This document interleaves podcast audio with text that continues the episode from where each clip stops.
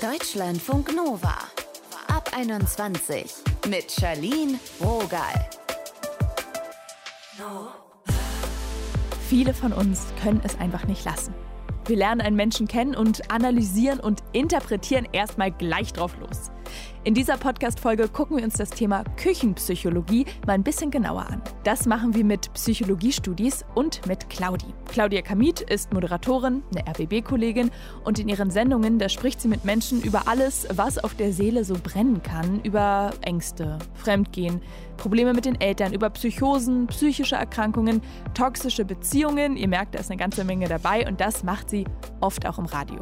Dabei wird's sehr schnell, sehr deep und darüber haben wir gequatscht. Claudi, Hobbypsychologin, das klingt ja so ein bisschen negativ, aber ist denn Psychologie eine deiner Top-Freizeitbeschäftigungen? Also ich finde es auf jeden Fall sehr, sehr spannend. Ich sage ja immer, ich mache Küchentischpsychologie, mhm. weil ich natürlich nicht so wirklich super viel Ahnung habe, aber ich mich unglaublich dafür interessiere und auch wahnsinnig viel darüber lese. Und ich mag einfach so diese diese Deepness. Ich stehe nicht so auf Smalltalk, generell auch nicht. Und manchmal habe ich auch das Gefühl, im wahren Leben, wenn ich Leute kennenlerne, dass ich die damit so ein bisschen überfahre, weil ich mich nicht lange mit so Smalltalk aufhalte. Also das finde ich, glaube ich, spannend daran, einfach wirklich gleich tief reinzugehen. Du bohrst also gerne mal nach. Ja, genau.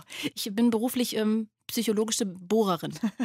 Was fasziniert dich daran, in die Psyche von fremden Menschen abzutauchen? Also ich finde es zum einen natürlich total interessant, dass Leute erstmal bereit dafür sind, sich zu öffnen. Ne? Das ist ja auch irgendwie was Besonderes. Und mich fasziniert eigentlich zu fühlen, was die fühlen und da auch immer die eigene Grenze zu überschreiten. Also zum Beispiel habe ich ja in meinem Tabulos-Podcast mhm. eine Folge gemacht über Objektophilie. Und das sind dann sozusagen Menschen, die sich in Gegenstände verlieben, für alle, die das jetzt nicht auf dem Schirm haben. Und erstmal denkt man so, was, wie geht das denn? Und möchte am besten noch lachen. Und wenn man dann aber so mit den Menschen redet, dann merkt man so, ah, okay, also so betrachten die das. Deshalb verlieben die sich in diesen Gegenstand. Diese Bedeutung kann ein Gegenstand für die übernehmen und dadurch challenged man sich ja auch irgendwie selber und öffnet sich auch total selber. Oder ich fand das auch manchmal interessant. Zum Beispiel habe ich auch mal mit einer Person, mit einer Frau geredet, die eine dissoziative Identitätsstörung hat. Also früher nannte, nannte man das multiple Persönlichkeitsstörung. Mhm. Kennen wir alle auch, die haben dann mehrere Persönlichkeiten aus Filmen. Dann fängt plötzlich so ein Typ an, mit einer Babystimme zu reden. Und das ist aber eigentlich so totaler Quatsch. Aber ich wollte genau wissen, wie fühlt es sich denn an, wenn da plötzlich eine andere Stimme, ein anderer Charakter in ihr übernimmt. Wie genau fühlt sie das? Wie hört sie das? Kommt das von links, von rechts? Ähm, hört sie das richtig im Kopf? Kann sie das ausschalten? Also ich fand es so interessant, wirklich mal auf diese Reise zu gehen, zu fühlen, was diese Person fühlt und gleichzeitig, ich weiß nicht, wie es dir damit jetzt geht, aber wenn du dann hörst, dass sie plötzlich irgendwie sich an sechs Stunden nicht erinnern kann und irgendwie nach sechs Stunden wieder auf einer Parkbank in dem Dorf nebenan aufwacht und plötzlich wieder so wie wach ist, das ja macht ja auch was mit einem, dass man sich damit auseinandersetzt und denkt, okay, wow, wie würde ich mich da verhalten? Wie schwierig ist das auch? Also es ist so auch, finde ich, mindblowing ganz oft. Ja, stimmt. Man ertappt sich ja dann auch oft dabei, dass man das so auf sich bezieht und überlegt, wie würde ich mich in so einer Situation verhalten oder kenne ich sowas, wie wäre das für mich? Mhm, genau. Stimmt. Ist ja auch beängstigend, ne? Also mhm. so stundenlang Blackout zu haben. Voll. Mm, in deinen Gesprächen geht es ja auch immer viel um Austausch. Das ist ja nicht nur ein Monolog. Du gibst ja dann auch manchmal Tipps. Wo ziehst du denn aber die Grenze, wie viel Analyse als Laie okay ist? Das ist eine sehr schwere Frage, eine sehr gute Frage auch, muss ich sagen. Ich mh, mm, versuche eigentlich immer da die Grenze zu ziehen, indem ich sage, was ich glaube, was ich vermute, dass ich aber da natürlich keine Expertin bin und dann immer auf eine Therapie zum Beispiel verweise hm. oder auf ähm, Hilfe-Hotlines oder so, weil ich kann im Prinzip ja nur eine Brücke bauen und das versuche ich eigentlich auch immer, aber ich versuche mich jetzt nicht darin, einen Psychologen zu ersetzen, weil ja, das ist ja auch einfach ein wirklich schwieriges Gebiet, habe aber tatsächlich auch schon des Öfteren erlebt, ähm, wenn ich andere Interviews von anderen JournalistInnen gehört habe, dass die sich meiner Meinung nach manchmal ganz schön weit aus dem Fenster lehnen und finde das auch ehrlich gesagt nicht gut. Also muss ich ganz ehrlich sagen, da bin ich, ähm, versuche ich sehr selbstkritisch mit mir zu sein. Und wie schützt du dich da vor Ferndiagnosen, die in deinem Kopf so passieren? Also, ah, okay, der hat doch bestimmt Bindungsangst oder der, das ist narzisstisches Verhalten bei der da. Das ist auch eine sehr hervorragende Frage. Ich ähm, beiße mir dann auf die Lippe, ehrlich gesagt, oder auf die Zunge. Ich versuche das dann eher so ein bisschen charmant zu lösen, indem ich sage, du, ich ähm, habe da mal was über Bindungsangst gelesen und wir können ja einfach mal so ein paar Sachen da abstecken. Oder ich sage, ey, vielleicht hat da draußen von euch jemand eine Bindungsangst diagnostiziert bekommen, in einer Live-Sendung zum Beispiel geht das, wo Leute anrufen. Und dann ruft vielleicht wirklich jemand an, der dann sagt, ey, bei mir war das so und so und bei mir hat sich das so und so geäußert und das hat die Psychologin dann mir auch irgendwie erklärt, dass ähm, das darauf vielleicht zurückgeht. Also ich versuche mir dann so über diesen kleinen Kniff jemanden noch dazu zu holen. Aber natürlich ist das nicht leicht. Ich bin aber wirklich dann immer sehr bemüht, mir auf die Zunge zu beißen, weil ich möchte nicht Diagnosen stellen. Bist du eigentlich auch im Freundinnenkreis die, die ihr Umfeld gern analysiert? Ja, leider ja, leider ja. Aber auch da merke ich, ne, dass ich zum Beispiel jetzt von einer Freundin letztens einen Kumpel kennengelernt habe und der hat mir dann auch groß und breit erklärt, dass er sehr, sehr, sehr sehr darauf achtet beim Dating, wen er kennenlernt und mhm. dass er dann doch immer ist, dann ist die Stimme nicht schön und dann ist hier mal was und so Kleinigkeiten. Und dann summen alle Alarmglocken in mir und in mir schreit eine Stimme, die sagt, Bindungsangst, Bindungsangst, Bindungsangst. Und dann muss ich mich ganz doll zurücknehmen, nicht zu sagen, du liest doch mal was darüber oder überleg doch mal, ob du eine Therapie machst oder ob dir, weil ich glaube, das kann einem ganz oft, so gerade Bindungsangst ist super verbreitet, steht ganz vielen Leuten immer im Weg, wenn sie jemanden eigentlich kennenlernen wollen. Die wollen es total. Und dann denkt man so, wenn ich doch jemanden kennenlernen will, kann ich ja eigentlich keine Bindungsangst haben. So nach dem Motto, wenn ich Angst vor Spinnen habe, würde ich auch keine Spinne anfassen wollen. Mhm. Irgendwie ist das Wort so doof. Und dann muss ich aber, merke ich selber, dass ich dann sage einfach so, ah ja, und hast du mal überlegt, ob du vielleicht irgendwie da mal schlechte Erfahrungen gemacht hast oder irgendwie vielleicht irgendwie auch eine Bindungsangst haben könntest. Und wenn der dann nicht anspringt, sage ich sofort, ah ja, okay, so. Und dann versuche ich da wegzuschiffern, weil oh, man, man ist leider sehr schnell da drin, Leute irgendwie dann anschubsen zu wollen. Ich will ja, aber auch nicht ich. die Alte sein, wo immer alle sagen, oh ja, die empfiehlt gleich jedem eine Therapie und pass bloß auf, die äh, will dich gleich wieder therapieren. Das will ich auch nicht, ne? Aber ja, es ist sehr, sehr schwierig, finde ich, dass man da nicht immer direkt dann alle belehrt. Das kann ich mir vorstellen. Hattest du das schon mal, dass sich jemand nicht öffnen wollte und dich das im Nachgang noch beschäftigt hat, dass du halt einfach nicht, sage ich mal, bohren konntest? Ja, aber da hatte ich sehr großes Verständnis. Da habe ich mal eine Sendung zu häuslicher Gewalt gemacht. Das war eh schon eine schwierige Sendung, weil ich wusste, rufen da überhaupt genug Leute an. Und dann hat eine Frau angerufen, die jahrelang in einer Beziehung mit häuslicher Gewalt war und wo ich dann aber gemerkt habe, ab einer bestimmten Stelle darf ich nicht weiter bohren, weil das dann irgendwie eher noch irgendwelche Traumata nach oben befördert. Ja. Und da habe ich dann auch aufgehört. Aber es gibt auch andere Fälle, und vielleicht meinst du sowas auch, wo ich manchmal schade finde, dass Leute eine gewisse Art davor Angst haben, sich selber zu reflektieren und man deshalb gar nicht weiterkommt, weil sie sich vielleicht noch nicht eingestehen wollen, dass sie irgendeine schlechte Erfahrung gemacht haben oder irgendeine Bindungsangst da sein könnte, weil es ist natürlich bequemer zu sagen, ich habe einfach einen hohen Anspruch an meinen Partner, den ich dann irgendwann mal kennenlernen möchte, als zu sagen, ja, ich habe leider totale Bindungsangst.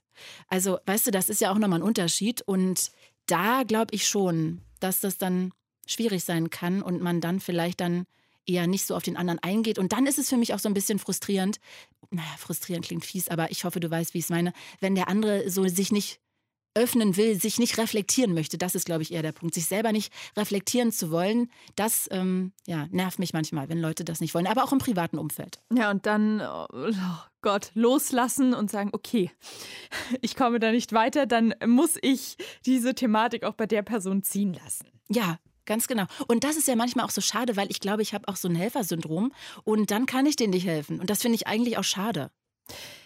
Hast du eigentlich mal überlegt, Psychologie zu studieren oder eine Ausbildung in der Richtung zu machen? Äh, tatsächlich bin ich beim Radio gelandet, weil ich nicht fürs Psychologiestudium zugelassen wurde. Ach was? Ja, ich habe mich damals beworben gehabt und dann wurde ich abgelehnt, weil der NC war damals irgendwie bei 1-0. Ja, Hatte der ich ist nicht. jetzt auch crazy. Ja, und äh, dann hat mein Vater gesagt, ja Claudia, du kannst jetzt hier aber nicht nur irgendwie auf dem Sofa rumhängen, du musst äh, dir was suchen und dann habe ich angefangen Radio zu machen, hatte ein Praktikum, Volontariat, dann bin ich so hängen geblieben und dann habe ich später später, weil ich nochmal ein Studium machen wollte, mich nochmal beworben, wurde angenommen und habe dann aber gedacht, ey, jetzt habe ich gerade angefangen zu moderieren. Ich schaffe das nicht parallel in beides 100 Prozent zu stecken. Und jetzt bin ich schon so weit, dann habe ich doch weiter Radio gemacht und habe tatsächlich aber erst vor drei Wochen darüber nachgedacht, ob ich nicht doch nochmal Psychologie studieren sollte. Wow, okay, krasse Story hier zum Ende unseres Interviews. Vielen Dank, Claudi. Ich danke dir.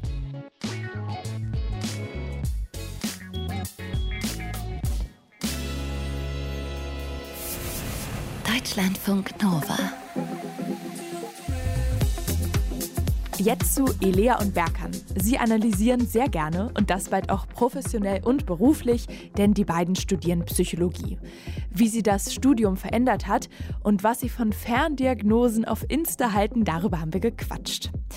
Als erstes wollte ich mal wissen, welche Klischees sie denn häufig hören, wenn es um ihr Studienfach geht. Ein Klischee, was mir immer wieder begegnet, ist, dass so ein bisschen despektierlich ausgedrückt alle Psychologiestudierenden alle selbst so einen an der Klatsche haben mhm. und irgendwie sich selber auch therapieren müssen.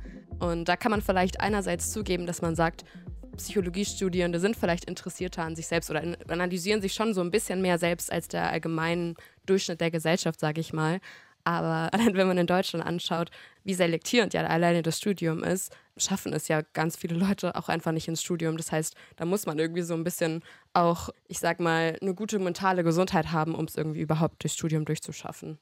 Zumindest könnte man sagen, dass andersrum es sehr schwierig ist, zum Beispiel ein sehr gutes Abi zu haben, wenn man halt an einer psychischen Krankheit leidet. Was aber nicht heißt, dass es das ausschließt. Ist euch auch schon mal was begegnet, wo ihr euch ertappt habt? Ja, das stimmt schon so ein bisschen. Hm. Ja, ich glaube, dass bisschen das Nachdenkliche und das Introspektive, was ich an mir schon sehr sehe und so ein bisschen dieses, was man so schön Overthinking nennt. Ich weiß nicht, ob das unbedingt ein Klischee ist, aber das habe ich auf jeden Fall beobachtet bei mir und sehe ich auch ein bisschen bei meinen Kommilitonen. Ich weiß nicht, ob du das bestätigen kannst, Lea. Auf jeden Fall, auf jeden Fall. Alle ein bisschen mehr verkopftere Menschen als andere vielleicht. Auf der positiven Seite aber auch nicht nur in diesem bösen Analysieren, was vielleicht Menschen, andere Menschen als eher negativ wahrnehmen könnten, würde ich sagen, Menschen, die Psychologie studieren, sind vielleicht auch einfach auf ganz, ganz platt gesagt eher menschenfreundlich und analysieren sich selbst dabei in, in anderer menschlicher Interaktion. Und das ist zum Beispiel, glaube ich, in Freundschaften auch was Schönes. Wart ihr in eurem Freundinnenkreis denn schon immer so ein bisschen die Anlaufstelle für Deep Talk? Ja, also ich habe die Leute quasi schon mit meinem Deep Talk genervt, glaube ich. ich gebe dann immer noch eine Portion drauf, wenn es eigentlich schon genug ist. Also ich denke schon, ja. Ja, ich auch. Ich entspreche da auch sehr dem Klischee. Also das ist mir vor allem auch beim Dating immer aufgefallen, wie viele Männer in meinem Fall das halt auch abgeschreckt hat. Und wie schafft ihr denn da den Absprung? Nicht hm. einfach immer weiter und weiter zu fragen. Also wie könnt ihr euch halbwegs befriedigt zurückziehen? Ja, das ist eigentlich tatsächlich ganz schwer. Ich glaube, das erfordert dann auch wieder eine Form von Menschenkenntnis, nämlich dass man dann auch irgendwie an der Mimik und Gestik der anderen Person ablesen können muss, dass weiß nicht, die andere Person jetzt nicht unbedingt interessiert daran ist. Ich muss da, glaube ich, auch immer wieder versuchen, das halt in dem Moment auch nicht persönlich zu nehmen, weil meine Grenzen da vielleicht auch anders gesteckt sind und ich da viel mehr preisgeben würde von mir oder ich einfach von meiner sozialen Interaktion sehr, sehr tiefe Sachen gewohnt bin und das einfach sehr, sehr gerne mag. Und das ist, glaube ich, für mich immer wieder, was ich so mit der Zeit lernen muss, wichtig festzustellen, es liegt jetzt nicht an mir die Person will jetzt nicht mir das einfach nur nicht mitteilen, sondern es gibt einfach da individuelle Unterschiede in dem, was Menschen von sich selbst preisgeben wollen. Und wenn man jetzt gerade zum Beispiel im Bus jemanden kennengelernt hat, ist das ganz normal, dass die Person jetzt nicht mit mir über ihr tiefstes Trauma sprechen möchte oder so. Was hat sich denn verändert, seit ihr Psychologie studiert? Stellt ihr andere Fragen? Hört ihr anders zu? Verhaltet ihr euch anders? Ich denke, was es bei mir bewirkt hat, ist, dass ich wenn ich jetzt auf mein Leben schaue oder auf meinen Alltag, dass es so eine gewisse Metaebene gibt. Also ich würde sagen, ich habe zum Beispiel irgendein Problem oder irgendetwas, was ich bewältige oder irgendeine Situation und dann betrachte ich sie mit dem automatischen Gedanken und Empfindung und dann manchmal zumindest führe ich nochmal so eine zweite Analyse durch und vielleicht habe ich die so ein bisschen auch durch das Wissen aus dem Psychologiestudium erhalten. Also, dass man dann einfach nochmal überlegt, okay, was geht in mir vor? Vielleicht, also ich weiß nicht, ob das mit dem Psychologiestudium zusammenhängt, aber in gewisser Weise auf jeden Fall schon, weil man ja schon zum Beispiel lernt, welche kognitiven Verzerrungen man unterliegt und wenn man sich denen bewusst wird, dann kann man sich ja auch in einem Moment stoppen und etwas nochmal neu durchdenken. Mhm. Vor allem auf Social Media ist es gefühlt so, dass gerade ständig analysiert wird. Also der hat irgendwie Bindungsangst, sie hat ADHS, die Person ist narzisstisch. Nervt es euch auch so ein bisschen, wenn Begriffe aus der Psychologie so herumfliegen und da küchenpsychologisch rumgedoktert wird? Ich weiß nicht, ob jetzt Nerven zu viel gesagt ist, aber natürlich ist es schon teilweise bedenklich, was man so sieht, wie viele Menschen sich ja oft einfach nur durchs Internet selbst diagnostizieren Einfach weil es da ja so eine Art Confirmation Bias gibt, dass wenn ich jetzt eine Diagnose mir durchlese, und das kenne ich selbst von mir auch, wenn ich beispielsweise, ich weiß nicht, Angststörungen ähm, lernen muss für eine Prüfung und mir dann die ganzen Symptome von Angststörungen durchlese, erkenne ich mich selbst manchmal da auch drin wieder, wo man aber einfach den Unterschied fassen muss. Überdenke ich gerade einfach nur oder was ist jetzt in dem Moment wirklich eine Krankheit? Und ich glaube, dieser Filter fehlt vielleicht manchen Menschen. Und da habe ich schon manchmal so ein bisschen Sorge, dass sich Menschen dann vielleicht zu sehr diagnostizieren. Aber an sich, dass es mehr Sensibilität für psychologische Themen gibt und dass sich immer mehr Menschen mit sich selbst auseinandersetzen, ist eigentlich eine Bewegung, die ich auch voll schön finde und auch unterstützenswert. Ich würde da noch hinzufügen, dass es teilweise echt nervig ist, wenn man sieht, dass Menschen sich eben oder andere Leute diagnostizieren, zum Beispiel mit einer Depression oder einer Angststörung. Aber man muss dabei bedenken, dass die Kriterien, vor allem DSM. Darin werden Kriterien festgelegt für psychische Störungen. Und die Kriterien sind schon immer sehr schwer zu erreichen. Also man muss da teilweise sechs Monate oder ein Jahr gewisse Symptome aufweisen. Und wenn Leute dann halt so eine Woche lang ein bisschen traurig sind, dann können sie sich jetzt nicht gleich eine Depression diagnostizieren, zumindest im Regelfall. Ich kann auch verstehen, wenn es Menschen, denen es jetzt in Anführungszeichen nur eine Woche schlecht geht, dass es denen hilft, dann irgendwie sich selbst zu diagnostizieren und quasi so was Greifbares zu haben, was ihnen ihr Leiden quasi erklärt. Aber man muss da halt auch so ein bisschen in die Richtung dann schauen, was ist die Gegenseite davon und ähm, Risiken birgt es ja auch mit sich. Wart ihr auch schon mal in irgendeiner sozialen Interaktion, vielleicht auf einer WG-Party, als es noch so klar ging, und dann wurden so küchenpsychologische Thesen rausgepackt oder irgendwelche Analysen, wo ihr so gedacht habt, nee, also bei aller Liebe, das ist einfach gerade Quatsch. Also ich habe das ganz oft ähm, beim Thema Tiefenpsychologie nach Freud. Und zwar ist es ja so, dass, wo ich sagen würde, ist die größte Diskrepanz so für mich aus meiner Sicht zwischen Küchenpsychologie und dann so der wissenschaftlichen Psychologie. In der Populärpsychologie ist ja Freud quasi so der berühmteste Psychologe und damit wird man einfach super oft konfrontiert auf WG-Partys oder einfach so von Nachbarn oder sowas.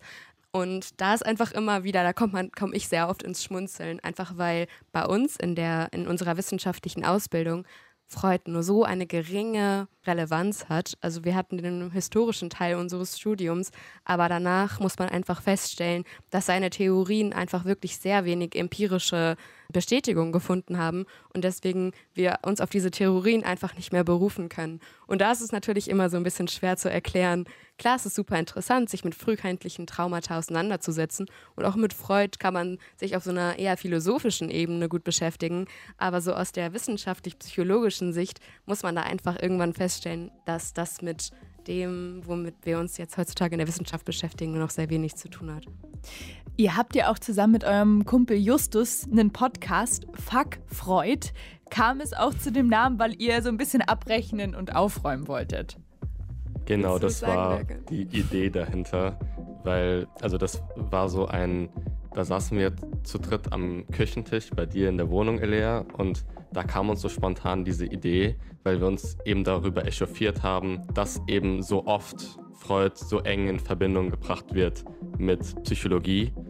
Und da dachten wir einfach, wir müssen dem jetzt ein Ende setzen. Wir müssen eine Bewegung starten, die eben das ironisiert oder halt ähm, so satirisch aufbereitet, dass man halt diese Assoziation oder diese Verknüpfung überwindet letztendlich. Und ich glaube, das ist uns ein Stück weit schon gelungen.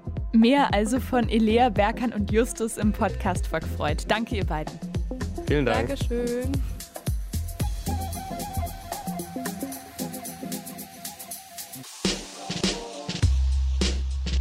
Küchenpsychologie, warum wir andere so gerne analysieren. Darum ging es heute. Und jetzt möchte ich von euch wissen, welche dieser küchenpsychologischen Aussagen stimmt. A. Frauen reden mehr als Männer. B. An der Handschrift erkennt man die Persönlichkeit. Oder C. Linkshänder haben ein erhöhtes Unfallrisiko.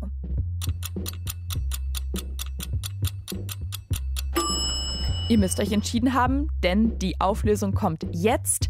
Kurioserweise scheint an C was dran zu sein. Laut einer amerikanischen Studie haben Linkshänder ein erhöhtes Unfallrisiko und Verletzungsrisiko, während Linkshänder eine 17-prozentige Wahrscheinlichkeit hatten, sich bei einem Autounfall zu verletzen, waren es unter den Rechtshändern nur knapp 8 Prozent.